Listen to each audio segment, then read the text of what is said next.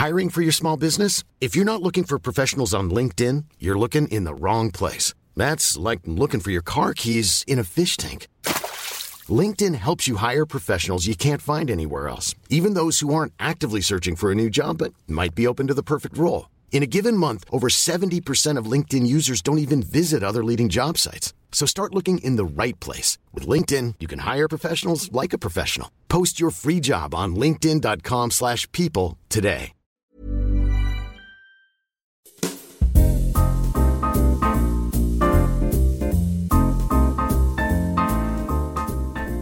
Hola, j'espère que vous allez bien. Aujourd'hui, je vous retrouve pour un nouvel épisode sur Simple Caféine. Donc j'espère que vous allez bien et que vous avez votre tasse de café au lait d'avoine. C'est rare que j'enregistre la journée, tout compte fait, mais là, croyez-moi, je bois mon café avec vous.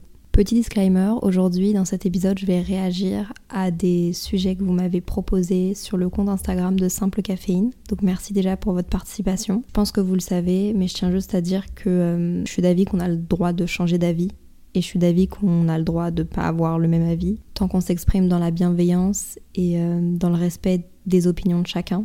Moi, j'ai que 22 ans, j'ai pas tout vécu, j'ai pas été confrontée à tout, donc je vous parle vraiment avec ma petite expérience de vie. Et peut-être que dans 10 ans, quand je serai plus grande, je serai fâchée sur moi ou je serai pas d'accord de certains propos, je ne sais pas. Donc euh, je me mouille un peu aujourd'hui. C'est pas trop mon habitude sur Instagram, mais là j'ai envie de donner mon avis sur euh, plusieurs choses et peut-être que vous avez envie d'entendre mon avis. Mais encore une fois, on est là pour échanger, donc euh, à tout moment, vous réagissez en DM sur Simple Caféine et on échange. Je serais très contente de faire ça avec vous et je serais très contente qu'on apprenne des choses ensemble. Avant de commencer cet épisode aussi, j'ai envie de vous demander votre participation pour le prochain épisode parce que peut-être que vous l'avez vu sur mes réseaux sociaux, mais samedi dernier, j'étais au Festival de Cannes. On est d'accord, ça n'a aucun sens. On en parlera dans le prochain épisode et j'ai envie de vous faire du coup un épisode vraiment dédié à ça donc posez-moi toutes vos questions, les backstage, des peu importe, et j'y répondrai dans ce podcast dédié au Festival de Cannes. J'ai vraiment envie de vous remercier parce que c'est notamment grâce à vous que j'ai été invitée là-bas et je vous raconterai tout, tout, tout, tout, tout. On peut commencer avec l'épisode d'aujourd'hui, mon avis sur plein de sujets. Un truc qui est vraiment beaucoup revenu, et je suis contente qu'on en parle et qu'on brise les tabous, même si ça devient de moins en moins tabou. On m'a demandé de donner mon avis sur la contraception. Donc euh, je pense qu'on est tous au courant, il y a plein de moyens de contraception aujourd'hui et c'est vraiment cool qu'il y en ait de plus en plus. Il y a la pilule évidemment, il y a le stérilet, il y a l'implant, il y a des choses qui sont hormonales, non hormonales. Pour être 100% honnête avec vous, je ne suis pas une pro et je suis pas gynéco et je suis pas une professionnelle de la santé. Du coup, j'ai pas envie de vous dire genre celui-là est bien, celui-là est pas bien. Je pense que c'est quelque chose qui est vraiment propre à chacun. Mais si vous voulez mon expérience personnelle, moi personnellement, je n'ai jamais pris de contraception. Quand j'ai commencé à aller chez la gynéco à 14, 15, 16 ans, on en avait parlé et je pense qu'elle m'avait juste recommandé la pilule comme moyen de contraception, alors qu'il en existait déjà plusieurs. Je vous avoue que je n'en ai jamais pris. Une fois, je suis repartie de chez elle avec un, espèce de truc pour tester la pilule pendant genre une semaine ou un mois. Mais en fait, je l'ai jamais pris. J'en avais un peu parlé avec ma maman, ma maman était pas hyper pour non plus. Et en fait, moi j'étais juste trop tête en l'air. Et donc j'ai reçu ce truc-là, je m'étais dit ouais, je vais tester, c'est un truc d'adulte. Et je l'ai jamais fait. Et en fait, euh, je suis très bien comme ça. J'ai jamais pris de pilule ni de contraception. Mais c'est un choix très personnel. Et quand j'avais 14-15 ans, j'étais dans une relation à distance, déjà à cette époque-là. Puis on se rappelle, avec mon ex, j'étais aussi dans une relation à distance. Donc en fait, j'ai, enfin, à part quand il est venu habiter à Montréal, mais donc on va dire que par A plus B dans ma vie, je me suis rendu compte que j'avais pas trop envie de prendre un, un truc tous les jours et que je savais que j'allais plus l'oublier. Donc en fait, il allait peut-être plus me desservir. La seule raison pour laquelle j'aurais pris un moyen de contraception tel que la pilule ou même quelque chose d'autre, ça aurait été pour réguler mes règles parce qu'elles étaient vraiment, pendant un moment donné, très douloureuses et aussi très irrégulières. Et je suis vraiment phobique de tomber enceinte, des dénis de grossesse. Je fais partie de la team, bon c'est très personnel, hein, ok? C'est vraiment des sujets très personnels, on brise les tabous. Je fais partie de la team qui serait capable de faire un test de grossesse par mois, juste pour se rassurer. Si vous avez des tips, euh, dites-le moi. Mais bref, du coup en moyen de contraception, même si c'est pas un moyen de contraception à proprement parler, j'ai toujours utilisé le préservatif. et c'est ce qui m'a le plus convenu dans mes relations à distance et dans mes relations euh, en général. Mais pour revenir à ma gynéco, je la blâme pas du tout parce que je pense que chaque professionnel de la santé a ses trucs de prédilection. Mais moi, je me souviens qu'elle était très très pour la pilule et quand je lui parlais du stérilet, de l'implant, elle n'était pas tant pour que ça. Pendant un moment donné, je me suis dit, j'aimerais bien prendre un moyen de contraception parce que je deviens grande et parce que j'allais avoir une relation amoureuse où on allait habiter ensemble. Donc je trouvais que ça en valait plus la peine et que peut-être que ça allait diminuer mon stress justement de, grossesse ou de choses comme ça. Mais pour autant, j'avais à ce moment-là déjà pas envie de prendre d'hormones parce que je me suis dit, j'en ai jamais pris de pilules, etc.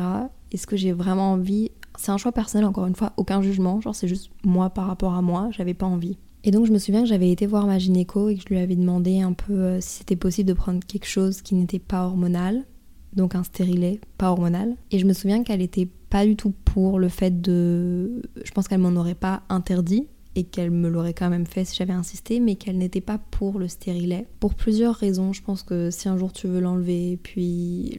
Bref, elle préférait prescrire la pilule. Et je trouve ça un peu décevant parce que je pense que c'est peut-être quelque chose qui m'aurait convenu, mais à l'époque aussi, j'avais des grosses douleurs de règles que je n'ai plus maintenant. Genre là, ça va très bien et j'ai beaucoup de chance. Donc peut-être que c'est aussi pour ça qu'elle voulait pas me le prescrire.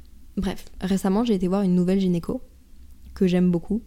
C'est la première fois que j'allais la voir. Premièrement, est-ce que je peux dire ça dans un podcast? Ouais, on a dit qu'on brisait les tabous. On brise les tabous. Faut que je vous mette dans le contexte que je pense que vous êtes là en mode mais de quoi elle me parle? Quand vous faites les échographies pour vérifier les ovaires, parce que moi, comme j'avais beaucoup de douleurs pendant mes règles, j'avais et des règles euh, qui n'étaient pas régulières encore maintenant. Je voulais être sûre que j'avais pas une endométriose ou un truc comme ça parce qu'une fois par mois, j'ai des énormes douleurs que je n'ai plus maintenant parce que je fais des séances de kiné. Des énormes douleurs où je peux juste pas sortir de mon lit et où je dois juste dormir et être en position recroquevillée sur moi. Bref, je m'égare. J'avais un peu peur d'avoir l'endométriose, puis comme c'est une maladie qui est de plus en plus médiatisée et tant mieux, comme ça ça éveille dessus, j'avais peur d'avoir ça.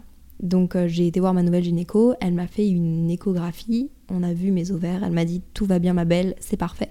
Mais elle m'a dit juste, je tiens à te signaler au cas où tu le sais pas, ton utérus est à l'envers. Alors là je lui dis mais comment ça, euh, il est à l'envers? Elle m'a dit mais ça change rien du tout, ça ne pose aucun problème, mais ça change rien. Et moi je me suis dit mais attends, ça fait 22 ans que j'existe, personne ne m'a jamais dit que mon utérus était à l'envers. Bref, mon utérus est rétroversé. Ça ne change absolument rien à ma vie, à euh, si jamais un jour je veux avoir un enfant, rien, juste on me l'avait jamais dit. Alors que j'avais déjà fait un check-up pour voir mes ovaires et tout. Je me suis grave égarée du sujet et ça devient très intime entre nous, mais euh, ça arrive à une femme sur dix. Peut-être que parmi mes auditrices, je n'ai jamais entendu quelqu'un parler de ça. On brise les tabous. Le seul truc qu'elle m'a dit que ça pouvait changer, c'est que, et heureusement on touche du bois, pour le moment ça va, elle m'a dit c'est possible que dans certaines positions sexuelles, tu aies mal à cause de cette euh, rétroversion. Mais ça ne change absolument rien. Donc il faut juste connaître ton corps, puis ça peut aussi genre t'expliquer le pourquoi du comment.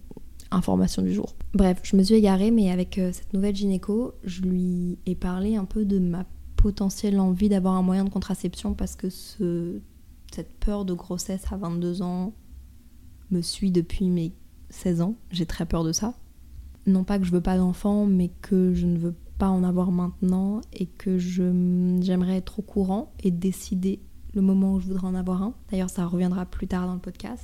Elle m'a dit qu'effectivement, ça pourrait être une bonne idée, que ça pouvait m'enlever un poids de mes épaules au quotidien, ce qui est vrai.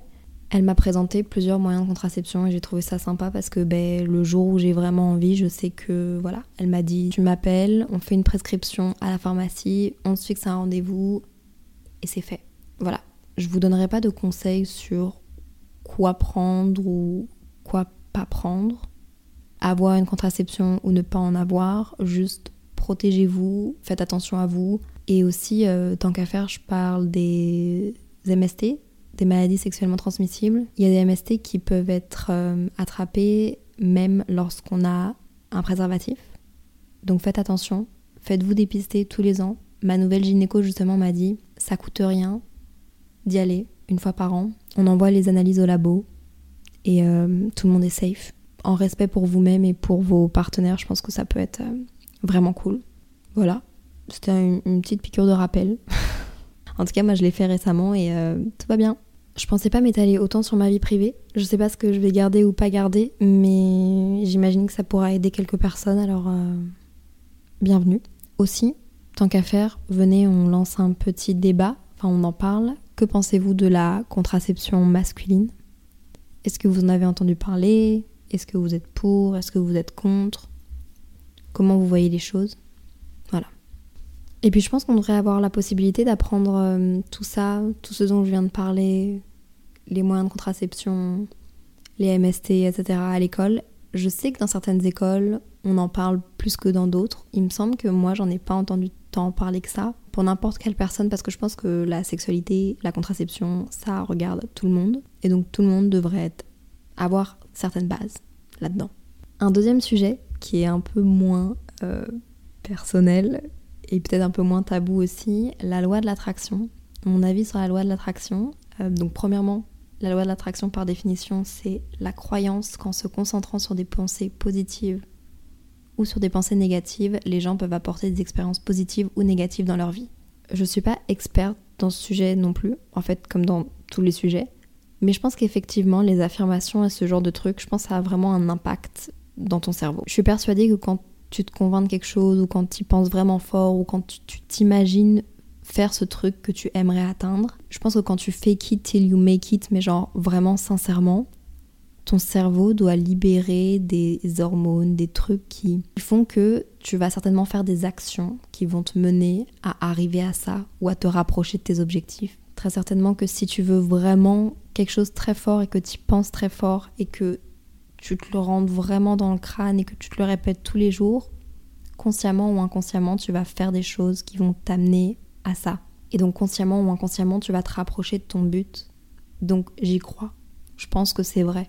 Mais je pense qu'il faut le faire sincèrement, qu'il faut bien s'en servir et qu'il faut l'avoir profondément en soi. Genre tu, l'ancres en toi et, et oui, à un moment donné, ça se passe vraiment. On m'a demandé de donner mon avis sur le fait d'habiter en couple jeune. Et je trouve ça très intéressant et là je peux parler en connaissance de cause, en tout cas avec mon expérience, parce que si vous le savez pas, j'ai habité pendant deux ans avec mon ex-copain à Montréal. Sur le papier, habiter en couple, former son cocon, en plus quand on est jeune, c'est trop cool. Et je pense que ça peut être génial, mais je pense que ça peut être aussi horrible et détruire une relation. Et je préfère vous le dire et genre être honnête comme ça que, que faire semblant que tout est rose. Premièrement, je pense que ça dépend de ton tempérament est-ce que tu es une personne qui est bornée? Est-ce que tu es une personne qui s'adapte à l'autre? Est-ce que tu es une personne qui a tendance à, être dépendante de l'autre? Ce qui est pas grave, hein, c'est pas du tout une insulte. C'est, enfin, prenez-le comme un travail d'introspection de vous à vous-même. Et je pense que pour une fois, moi je serais vous, je demanderais l'avis des gens qui vous entourent, mais un avis sincère. Genre, il faut pas que vous leur en vouliez s'ils vous disent non, non, je le sens pas évidemment plusieurs avis, pas juste l'avis de genre une personne qui aime pas ton copain, tu vois ce que je veux dire, ou ta copine. Je rigole. Mais je pense que c'est très difficile d'avoir un équilibre dans une relation, dans une jeune relation de couple. Je serais d'avis de dire qu'il faut habiter, après l'avoir fait, avec la personne que tu aimes le plus tard possible. En fait, quand tu habites avec une personne, surtout quand tu es jeune, et que tu jamais habité avec en dehors de chez toi. Ce qui peut être vraiment compliqué, c'est que quand tu commences à habiter avec une personne avec qui tu es en relation, d'un seul coup, tu as des responsabilités d'adulte, genre de parents, qui te tombent dessus. Payer les factures, entretenir un foyer. Enfin, je veux dire, c'est normal, hein. Mais juste, quand tu passes de l'adolescence, du début de ta vie d'adulte à ça, il faut que les deux personnes soient dans le même optique. C'est bête, mais les tâches ménagères, et même pour des couples qui habitent ensemble depuis 20 ans, ça peut être un vrai sujet de dispute. Payer les factures, les courses, je pense qu'on se rend pas compte parce qu'on voit que les bons côtés, mais je vous jure que ça peut être très compliqué. Personnellement, moi je suis de tempérament à pas me disputer et à m'adapter très fort à l'autre. Du coup, ça a très bien fonctionné. Mais je pense que là où ça a été un peu plus difficile, c'est qu'habiter avec une personne avec qui tu es en couple, ça déromantise un peu le truc. Tu vis H24 avec la personne. Donc tu connais tous ces moindres gestes, toutes ces petites failles, toutes les habitudes qu'il ou elle, elle avait chez lui que tu ne voyais pas parce que tu voyais que la personne dans les genres waouh moment, tu les vois. La cuvette des toilettes, non je rigole. non je rigole mais en vrai c'est des petits trucs genre il y a des gens qui par exemple s'en foutent de vivre dans le bordel puis il y a d'autres personnes qui sont très maniaques avec ça. Eh ben il faut s'adapter à l'autre parce que tu peux pas genre compter sur l'autre pour ramasser tes affaires et tu, tu veux pas que la personne soit dans un environnement qu'elle n'aime pas. Donc moi, je serais d'avis de dire qu'il faut habiter le plus tard possible avec la personne que t'aimes, mais ça peut très bien fonctionner aussi. Je connais des gens qui vont habiter ensemble l'année prochaine et je suis pas en train de leur dire vous êtes en train de faire une connerie, genre. Si t'es heureux, si t'as envie de tester. Et puis je pense qu'à un certain moment ta relation aussi, c'est bien de tester. Parce que mine de rien, on n'en parle pas assez, mais si t'es en couple avec quelqu'un depuis 5 ans, que ça devient vraiment sérieux, bah peut-être que habiter avec la personne, c'est un bon test. Est-ce que vos habitudes vont se mettre ensemble? Est-ce que c'est possible de vivre ensemble? Et puis après, il y a des couples aussi qui décident de ne jamais habiter ensemble et qui ont tous les deux leur appartement et qui n'ont pas spécialement envie d'avoir une famille autre que genre eux deux. Et donc du coup, ils décident de d'habiter séparément. Certainement pour garder ces moments de qualité. Ah oui, j'en parle pas assez. Quand tu habites avec une personne, c'est très facile de prendre l'autre pour acquis. Et quand t'es un nouveau couple, un jeune couple, etc., prendre l'autre personne pour acquise, négliger des moments de qualité parce que, anyway, tu rentres, la personne elle est là. Vous allez certainement manger ensemble, vous vous endormirez ensemble. C'est bon, un petit film et ça va. Non, non, non. Je pense que personnellement, ça c'est un truc qui a tué ma relation. Quand t'habites pas avec la personne, quand tu donnes rendez-vous à la personne pour aller boire un café, pour faire quelque chose, c'est un moment de qualité. Genre vous allez voir une expo ou vous allez vous balader, vous retrouver dans un parc, vous partez en voyage, vous partez en week-end peu importe ce que vous faites, c'est un moment genre précieux où vous êtes avec l'autre. Quand tu habites avec la personne, tu la vois déjà toute la journée. Donc c'est normal que tu aies envie de passer des moments avec tes potes ou quand tu rentres du travail, de juste affaler dans le canapé. Mais d'un autre côté, ça reste une relation à entretenir. Et c'est parfois difficile d'avoir ce déclic-là parce que tu vis avec la personne, donc tu la vois, donc t'as peut-être pas envie de faire des trucs avec elle, t'as peut-être envie de donner du temps à d'autres gens, mais c'est important de garder ça en tête. Donc voilà, mais je suis pas du tout, enfin ça a l'air, mais je suis pas du tout pessimiste sur le fait d'habiter avec son ou sa partenaire. Je pense que ça peut très bien marcher. Peut-être que je le referai dans deux ans, qui sait, j'en ai aucune idée. Mais en tout cas, je le ferai en connaissance de, de cause de ces trucs-là que je ne reproduirai pas. Bref, ce seraient mes conseils. Mais je suis sûre qu'il y a des histoires merveilleuses où ça fonctionne très bien. Et c'est sublime. Ne pensez pas que ça, ne fonctionne pas. C'était juste mon avis et mon expérience. Donc en résumé, ça demande beaucoup d'équilibre, une connaissance de soi, une connaissance de l'autre, mais pas trop. Gardez votre histoire un peu romantique, même si vous êtes best friend, et ne prenez pas l'autre pour acquis. On m'a demandé de parler des événements qui m'ont fait grandir et qui m'ont donné des, leçons de vie, mais en fait, je me suis rendu compte en l'écrivant qu'il y en avait pas mal. Et que peut-être que ce serait intéressant d'en faire un podcast entier, où à chaque fois je cite l'événement de ma vie qui m'a fait grandir et puis j'explique exactement pourquoi et comment est-ce que je suis passée à travers ça ou, qu'est-ce qui m'a apporté ou qu'est-ce qui m'a qu'est-ce qui m'a fait cet événement. Dites-moi si ça pourrait vous intéresser. En DM sur Instagram, simple caféine, n'hésitez pas. Je reprends une petite gorgée de café et puis c'est reparti. On m'a demandé qu'est-ce que je pensais de l'épilation. Honnêtement, tu fais ce que tu veux de ton corps peu importe ton genre, peu importe ton sexe, peu importe ta sexualité, tu fais ce que tu veux de ton corps. Si t'as envie de t'enlever tous tes poils parce que t'es mieux comme ça, enlève-les. Si t'as envie de les garder parce que t'as pas envie de les. Peu importe pour la, raison, en fait, on s'en fout. Si t'as envie de les garder parce que t'as pas envie de les enlever parce que t'as la flemme, do it. Si t'as envie de, les enlever parce que tu sais que ça fait plaisir à ton partenaire ou à ta partenaire et que, genre, du coup, ça te fait plaisir à toi, c'est quand même ça le plus important, tu dois le faire pour toi tu dois pas le faire pour l'autre. Mais si toi, ça te fait vraiment plaisir de faire ça, tu le fais. Je sais pas si on comprend vraiment, ce que je veux dire par avec ton partenaire. Mon idée principale, c'est que tu fais ce que tu veux de ton corps, que tu ne dois pas te sentir obligé d'enlever tes poils si tu n'as pas envie. Tu peux les enlever si tu as envie. C'est ton choix, ton corps. J'ai rien d'autre à ajouter. On m'a demandé mon avis sur l'écriture inclusive. Je vais mettre une définition pour les personnes qui sont pas au courant de ce que c'est. Et c'est pas grave, on est là pour apprendre, genre euh, on commence tous quelque part. mais c'est quelque chose qui fait beaucoup polémique et qui fait beaucoup parler. Et donc je pense que c'est cool de l'aborder ici, pour au moins que vous puissiez entamer vos recherches si jamais vous êtes intéressé par le sujet, ou si jamais vous voulez genre prendre part au débat ou agir. Je le pose ici. La définition du langage inclusif, c'est... Le langage inclusif en français, c'est un ensemble de moyens linguistiques visant à assurer une égalité des genres dans la langue française. En la démasculinisant et en évitant les expressions renforçant les stéréotypes de genre, soit par le dédoublement des marques de genre, soit en les neutralisant. Je sais pas si vous avez remarqué, mais dans ma bio Instagram, sur mon compte perso, les AJPLF, il y a marqué she. C'est parce qu'en anglais, tu as le pronom she, he et they pour le pronom neutre. Donc quelqu'un qui ne définit pas son genre comme masculin ou féminin, comme quelqu'un de non-binaire. Instagram a mis ça tout simplement pour que les personnes non-binaires puissent arrêter d'être genre catégorisées alors qu'ils ont décidé qu'ils étaient non-binaires. Personnellement, je pense que ça peut sauver des vies et ça coûte rien de faire attention. There's never been a faster or easier way to start your weight loss journey than with PlushCare. PlushCare accepts most insurance plans and gives you online access to board-certified physicians who can prescribe FDA-approved weight loss medications like Wigovi and Zepbound for those who qualify. Take charge of your health and speak with a board-certified physician about a weight loss plan that's right for you. Get started today at plushcare.com slash weight loss. That's plushcare.com slash weight loss. plushcare.com slash weight loss. À l'écriture inclusive. Je vois de plus en plus de personnes autour de moi qui prennent cette habitude-là, qui prend une seconde de plus par message et qui peut vraiment genre rendre une journée de quelqu'un beaucoup plus cool.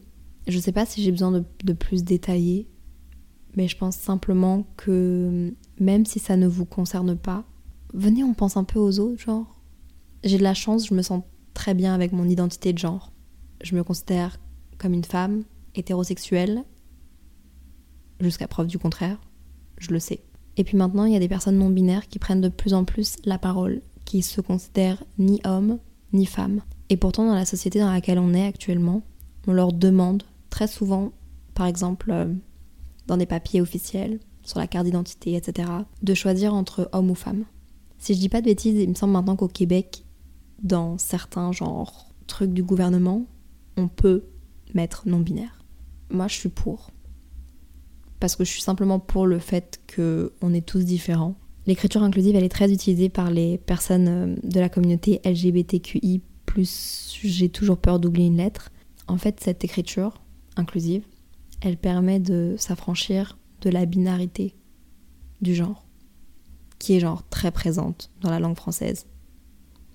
On nous demande toujours de nous définir comme il ou comme elle.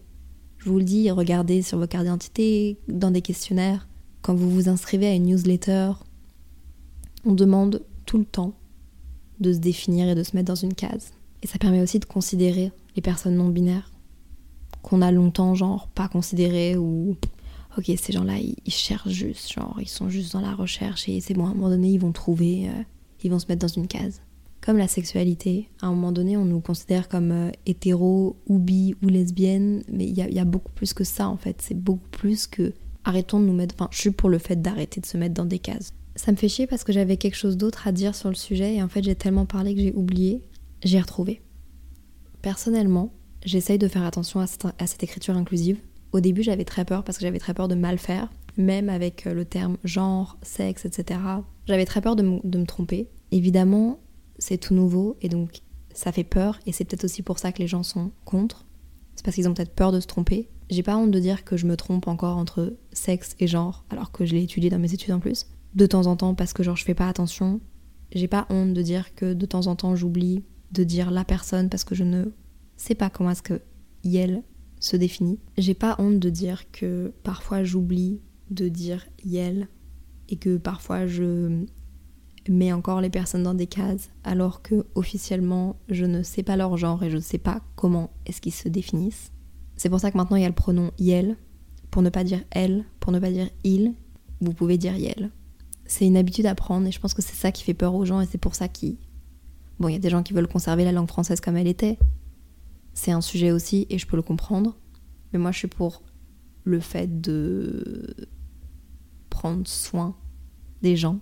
Et pour moi, ça ne change rien. Et même si je me trompe encore, c'est pas grave, je sais que je fais de mon mieux. Je sais pas ce que vous en pensez. Dites-moi. Je suis ouverte au débat, je suis ouverte à, écouter votre avis. Et je sais que je manque cruellement d'informations à propos de la communauté LGBTQI, même si j'essaye de m'informer, je ne vis pas ce que Yel vivent. Parlons un peu du syndrome prémenstruel, parce que vous m'avez, bon, c'est pas vraiment mon avis sûr, mais on peut un peu en, parler. Pour ceux qui savent pas, le syndrome prémenstruel, aussi appelé genre SPM, c'est défini comme un ensemble de symptômes physiques et émotionnels qui surviennent habituellement de 2 à 7 jours avant les règles, parfois jusqu'à 14 jours.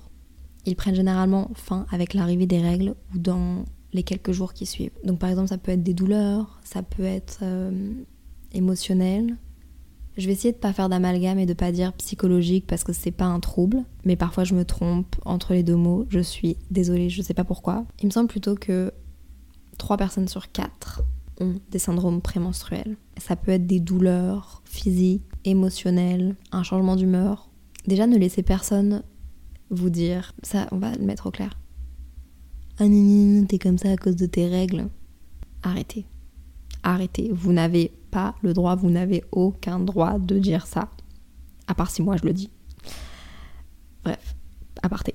Euh, et un autre truc que je veux mettre en avant aussi, que je ne sais pas si vous connaissez ou pas, mais c'est le trouble dysphorique prémenstruel, TDP. Lui, il est défini comme désignant un syndrome prémenstruel dont les manifestations psychologiques sont très prononcées il toucherait de 2 à 6% des femmes. Pendant un moment donné, je pensais que j'avais celui-là, parce que je me souviens plus dans quel état j'étais, mais je me souviens que waouh, c'était intense, c'était hum, beaucoup de symptômes dépressifs, même si attention, encore une fois, j'ai pas envie de, parler de dépression, j'ai pas envie de parler de choses comme ça parce que c'est médical et faux, c'est une vraie maladie. Mais je peux dire qu'il y avait quelques symptômes dépressifs qui survenaient juste avant mes règles. Et donc je me suis demandé si c'était pas ça que j'avais un trouble dysphorique prémenstruel parce que psychologiquement, là je peux le dire, psychologiquement c'était très difficile à vivre. Donc bref, ça arrive à très peu de femmes, mais ça peut arriver. Je vais vous parler un peu de mon expérience du coup, au-delà du fait qu'à un moment donné c'était très très très très fort. Généralement, en fait, j'ai pas tout le temps des syndromes prémenstruels. Ça dépend un peu du contexte de vie dans lequel je suis. Je pense que ça dépend de, de ce qui se passe dans ma vie à ce moment-là, et puis certains mois ils vont être plus forts, certains mois ils vont être plus faibles. Je trouve plus le mot pour dire, vous savez, euh, je pense que certains mois je suis prédisposée à avoir des syndromes prémenstruels plus forts. Si je suis très stressée, si je suis très anxieuse, si je me sens déjà pas bien dans mon corps, si, si je suis surmenée, si j'ai un mauvais équilibre de vie. Il y a des prédispositions qui font que certains mois j'ai plus ou moins de syndrome prémenstruel. Je dis ça mais je les connais pas ces prédispositions-là, c'est juste que je le sais. Je sais pas comment je le sais, mais je le sais. Déjà, par exemple, quand je suis en voyage ou quand je suis hors de, de chez moi, j'ai pas vraiment de syndrome prémenstruel. Ou en tout cas, j'ai pas de syndrome prémenstruel émotionnel, ce qui est très plaisant parce que personnellement, je trouve que ce sont les pires, vu que je n'en ai pas de physique. C'est très difficile émotionnellement et psychologiquement. Je me, je me trouve très nulle, inutile. Je vois très très noir tout ce qui se passe autour de moi, même si au fond de moi je, je, sais que je suis heureuse et je sais que je vais bien, il y a un truc dans ma tête qui peut vriller et qui peut être très compliqué à vivre pendant quelques jours. Et effectivement, dès mon premier ou deuxième jour de règles, j'en ai plus. Et un autre qui est aussi très difficile à gérer, c'est celui du miroir. Je sais pas ce qui se passe, mais pendant mon syndrome prémenstruel, je me regarde dans le miroir et je me vois totalement déformée par rapport à la réalité. Je sais qu'il y a certaines personnes qui l'ont dans la vie de tous les jours, et donc ça me fait perdre confiance en moi. Les syndromes prémenstruels, ça existe. Vous êtes les seuls à savoir c'est quoi vos syndromes prémenstruels, comment les gérer aussi. Si je peux vous donner quelques conseils, le sport, je pense que ça m'a beaucoup aidé. En ce moment même, j'ai mes règles. Euh, bon, pas quand vous écoutez le podcast, mais bref. Et j'ai pas eu de syndrome prémenstruel. Je sais pas si c'est un rapport ou non, mais déjà, premièrement, je suis chez moi. Je suis dans un environnement quand même assez stressant en ce moment parce que euh, ma chambre n'avançait toujours pas et je me sentais pas hyper bien et j'ai beaucoup de stress, j'avais beaucoup de choses à faire. Donc honnêtement, il y avait plein de prédispositions qui devaient faire que mon syndrome prémenstruel allait être très difficile. Et pourtant, tout va bien. Je pense que le life changing en ce moment, c'est que je fais du sport. Et je suis persuadée que ça doit aider de 1 à mes douleurs. J'ai pas eu de douleur émotionnelle, ni même de douleur de ventre. Alors, je veux pas dire que c'est ça et je veux pas que vous pensiez que c'est la solution à tout, mais peut-être que ça et boire plus d'eau, moi ça m'a beaucoup aidé. Si vous avez des conseils sur les syndromes prémenstruels, n'hésitez pas, je les partagerai sur le compte Instagram de Simple Caféine. Courage avec ça. On est ensemble. Force. Et je vous tiendrai au courant sur mon compte Instagram perso, je pense, parce que j'en parle de temps en temps quand j'en ai ou le sujet vient de temps en temps. J'ai encore pas mal de sujets intéressants que vous m'avez envoyés sur lesquels je pourrais réagir. Donc si un épisode 2, ça vous dit, n'hésitez pas on peut parler de ce genre de choses. Je sais pas si c'est un genre de podcast qui vous intéresse, mais il y a un dernier sujet que j'aimerais vraiment aborder avec vous, qui est très d'actualité, c'est l'avortement. Je pense que c'est un sujet assez touchy, ça dépend de notre expérience, ça dépend de notre entourage, ça dépend de nos croyances, ça dépend si on est pro-vie ou pro-choix. Vous pouvez ne pas être d'accord, venez, on respecte les opinions de chacun, on respecte les choix de chacun. Moi, je suis pro-choix. Je pense que je n'ai pas à donner mon avis sur ce que décide de faire la voisine avec son corps. Je pense aussi que il hum, n'y a pas une raison plus valable qu'une autre pour avorter. Je pense que ça c'est difficile à, à, entendre et à comprendre pour certaines personnes, mais hum, on n'est pas dans la vie des autres, on n'est pas dans la tête des autres. Je ne veux pas avoir à valider un choix d'une personne. Et je ne peux pas comprendre qu'on invaliderait le choix d'une personne de décider d'avorter. C'est un sujet d'actualité dont vous entendez beaucoup parler parce que il y a une loi.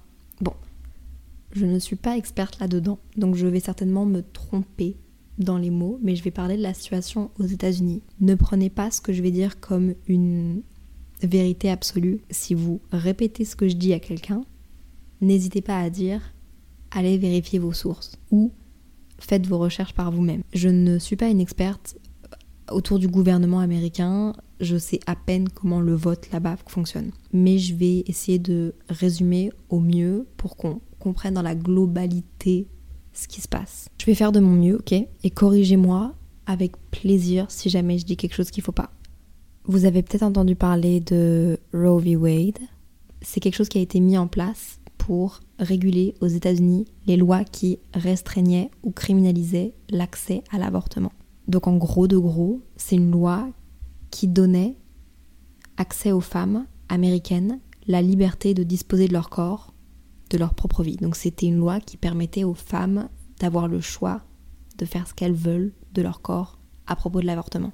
Pour comprendre cette loi-là, je pense qu'il faut un peu juste comprendre le fait que, vous voyez comment les États-Unis c'est grand, ils sont divisés en, on va dire, régions ou sous-pays. Et chaque sous-pays a son propre gouvernement et ses propres lois. Et en fait, Roe v. Made, c'était une loi pour tous les États-Unis. Donc ça protégeait tout le monde. Et donc les gouvernements de chaque État, parfois ils sont démocrates et parfois ils sont beaucoup plus conservateurs. Et justement, dans les États qui sont conservateurs, d'où le nom, l'avortement n'était pas bien vu du tout. Un truc à savoir et qui a été dit dans le podcast Sexe oral qui parle justement de l'avortement en long et en large et qui explique vraiment, certainement mieux que moi, cette euh, loi-là. Il disait que justement, c'est pas parce que l'avortement est légal que c'est facile d'y avoir accès. Et ça, je pense que c'est vrai. Déjà aussi, il faut savoir, dans nos pays, on a des règles et des lois par rapport à l'avortement par rapport à un nombre de semaines où tu peux avorter, puis après où tu ne peux plus avorter dans le pays. Bref, déjà c'est un débat au sein de notre pays, mais aux États-Unis, les femmes étaient toutes protégées, peu importe ton état, par cette loi depuis 1973. Il faut savoir aussi qu'il y a certains États qui incriminaient l'avortement, donc qui violaient cette loi-là. Je ne sais pas comment ni pourquoi, c'est trop compliqué, mais ils le faisaient. Par exemple, en Alabama, un médecin qui ferait un avortement pourrait courir jusqu'à 90 ans de prison. C'est très grave. Trigger warning, je vais parler de trucs difficiles à entendre, de viol et d'inceste très rapidement. Si jamais vous n'êtes pas à l'aise avec ça, vous pouvez totalement euh, quitter cette partie-là du podcast. Dans certains états, je ne sais pas comment ni pourquoi, mais même en cas de viol ou d'inceste, vous entendez bien, je, je reste bouche bée, l'avortement est interdit. Peut-être que vous vous dites oui mais alors Léa si la loi est déjà pas respectée, on s'en fout, elle sert à rien. Bah non parce que du coup là il y a beaucoup plus d'États qui vont décider ça. Et peut-être que vous vous dites oui mais bon au pire euh, au pire les, femmes vont avorter dans un autre État. Évidemment que c'est pas aussi facile que ça. Premièrement encore une fois ça veut dire que les personnes riches vont pouvoir disposer de leur corps comme ils veulent et puis les personnes qui sont plus pauvres ou les peuples afro-américains vont avoir beaucoup plus de mal en général à choisir ce qu'ils font de leur corps. Parce que voyager d'un état à un autre, je pense que c'est pas si facile que ça. Les états sont énormes, ça coûte de l'argent. Donc encore une fois, les personnes les plus démunies vont avoir moins de droits entre guillemets. Bon, je sais pas si j'explique bien. Je vous parle comme si j'étais avec des potes, donc peut-être que je dis des conneries, mais vous comprenez ce que je veux dire. Ceux qui sont pour cette loi, Roe v. Wade, la considère comme nécessaire afin de garantir pleinement l'égalité des femmes et des hommes, et surtout pour protéger le droit au respect de la vie privée des citoyens américains. Un autre État exemple qui est un peu scandaleux et c'est totalement hors la loi. Depuis 2017, l'avortement est exclu des assurances maladie. Vous savez, aux États-Unis, euh, enfin, je pense que vous êtes au courant, mais ça coûte très très cher, les soins de santé, blablabla. Nous, en France, en Belgique, en Europe en général, on a de la chance avec ça. Au Canada aussi, en tout cas au Québec. Mais subir un avortement, ça peut coûter des... Par exemple, dans le podcast Sexe oral, justement, à propos de l'avortement, il y a une professionnelle de la santé à propos de l'avortement qui venait parler de ça et qui disait que pour les personnes qui n'avaient pas d'assurance, un avortement coûte, en règle générale, je pense que c'est autour de 450 euros. Quand il n'y a pas d'assurance, aux États-Unis, ça doit être même plus. Donc vous imaginez, au Texas, depuis 2017, l'avortement est exclu des assurances maladie. Waouh donc déjà en Belgique et en France, on est limite dans le temps pour disposer de cet avortement, personnellement je trouve. Au Québec par contre, il n'y a pas de règle en termes de temps. En fait, il n'y a pas de règle sur l'avortement. Il y a un truc comme ça, j'ai pas tout compris, mais je pense qu'il n'y a pas de règle que donc du coup ça protège même s'il y a des changements de gouvernement, même si notre gouvernement devient plus conservateur ou quoi. C'est drôle, j'ai dit notre gouvernement alors que j'habite plus au Québec. Ça protège entre guillemets les, les personnes qui veulent subir un avortement. Bref, pour moi, mon avis, c'est que chaque femme devrait pouvoir disposer de son corps et avoir l'assistance dont elle a besoin, sans avoir à se justifier, sans avoir à avoir une raison qui soit validée par quelqu'un. Il y a aussi un grand débat parce qu'aux États-Unis, c'est des hommes qui veulent notamment refaire cette loi-là, et à un moment donné, euh, bah, c'est un peu abusé. Déjà, je trouve que les dénis de grossesse, c'est angoissant quand on est, enfin moi personnellement en tant que jeune, j'ai très peur de la grossesse parce que je me sens pas prête et parce que j'ai envie de justement avoir le choix. J'ai envie de pouvoir décider quand est-ce que c'est le bon moment d'avoir un enfant. C'est une façon de penser. Tout le monde ne va pas genre être d'accord avec ça, c'est pas grave. J'invalide pas votre opinion. Mais je pense que chacun justement a le droit d'avoir le choix. Si toi tu décides que par rapport à tes croyances, par rapport à ta religion, par rapport à peu importe, l'avortement tu ne le tolères pas, eh ben ne le tolère pas pour toi. Mais je pense pas qu'on puisse décider pour les autres ce qui est bon ou ce qui est pas bon pour eux. C'est un sujet qui est assez euh, sensible et qui est assez touchy parce que comme je vous l'ai dit, ça met en perspective nos croyances, nos religions, notre éducation, nos événements de vie, etc. Et puis je pense que ce qui se passe aux États-Unis, ça remet aussi en perspective plein de choses, du fait que rien n'est jamais acquis, en fait. C'est triste qu'en 2022, on doive revenir, essayer de se battre pour des lois qui ont été mises en place en 1973, en 1973.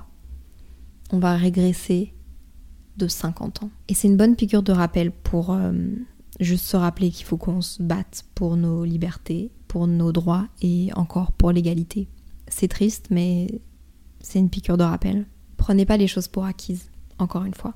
Bref, j'ai peut-être fait pas mal de raccourcis. Euh, donc si je comprends bien la situation actuelle, j'ai du mal à suivre. On entend déjà beaucoup moins parler alors que c'est toujours d'actualité, il me semble. Si je comprends bien, il y a certains États, donc les États certainement démocratiques, qui vont laisser l'avortement légal. Encore heureux. Parce que peut-être que vous pensiez que c'était tous les États-Unis. Normalement, en fait, ce qui va se passer avec cette loi qui n'existerait plus, c'est que chaque État va pouvoir décider. Et donc l'ensemble des femmes ne vont pas être protégées. Ensuite, ce n'est pas parce que c'est légal que c'est accessible. Ça, il faut se le rappeler. Il y a certains États où, évidemment, c'est légal parce que la loi est toujours là. Et donc, ils se doivent de. Ils ne peuvent pas dire que c'est illégal et ils ne peuvent pas empêcher les gens d'avorter. Mais où il y a quasiment pas d'endroit pour se faire avorter. Donc, c'est pas parce que c'est légal que c'est accessible. Plusieurs fois, cette loi a été menacée, il me semble, mais plusieurs fois, finalement, euh, tout est bien qui finit bien. J'ai vraiment peur cette fois-ci pour toutes les personnes américaines. C'est horrible. Voilà. J'aurais peut-être pu finir sur un sujet un peu plus euh, joyeux. Encore une fois, je marche sur des œufs en, en, parlant de tout ça parce que je ne suis pas experte. Vous devriez écouter le podcast Sexe oral sur l'avortement. Il y a une experte qui vient parler de l'avortement. Bon, c'est l'avortement au Québec, donc ce n'est pas les mêmes règles qu'on a en Belgique ou en France, mais c'est un podcast qui est en français et c'est un podcast qui vous permet aussi de vous faire votre propre opinion sur l'avortement. Il y a des questions vraiment simples qui sont posées et donc ça reprend vraiment un peu euh, tout depuis le début et je trouve que c'est hyper éducatif. C'est la fin de ce podcast. J'espère qu'il vous aura plu, j'espère qu'on échangera à propos de ces sujets parce qu'encore une fois, j'ai pas, j'ai pas la vérité absolue et mon avis va peut-être changer en fonction de mon expérience de vie dans les années à venir. Je me ferme pas du tout à ça. Dites-moi si un épisode 2 ça vous intéresserait. J'ai trop hâte de faire le podcast de la semaine prochaine, donc j'attends vos questions sur Simple Caféine. Et euh, merci de votre écoute. Merci de votre bienveillance. Soyez bienveillants avec vous-même et avec les autres. Je vous fais plein de gros bisous et je vous dis à la semaine prochaine, mercredi, 10h.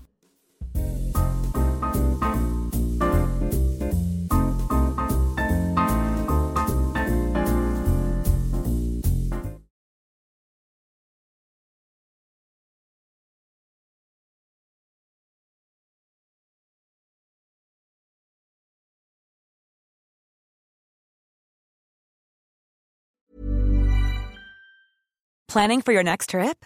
Elevate your travel style with Quince. Quince has all the jet setting essentials you'll want for your next getaway, like European linen, premium luggage options, buttery soft Italian leather bags, and so much more. And is all priced at 50 to 80% less than similar brands. Plus, Quince only works with factories that use safe and ethical manufacturing practices. Pack your bags with high-quality essentials you'll be wearing for vacations to come with Quince. Go to quince.com slash pack for free shipping and 365-day returns.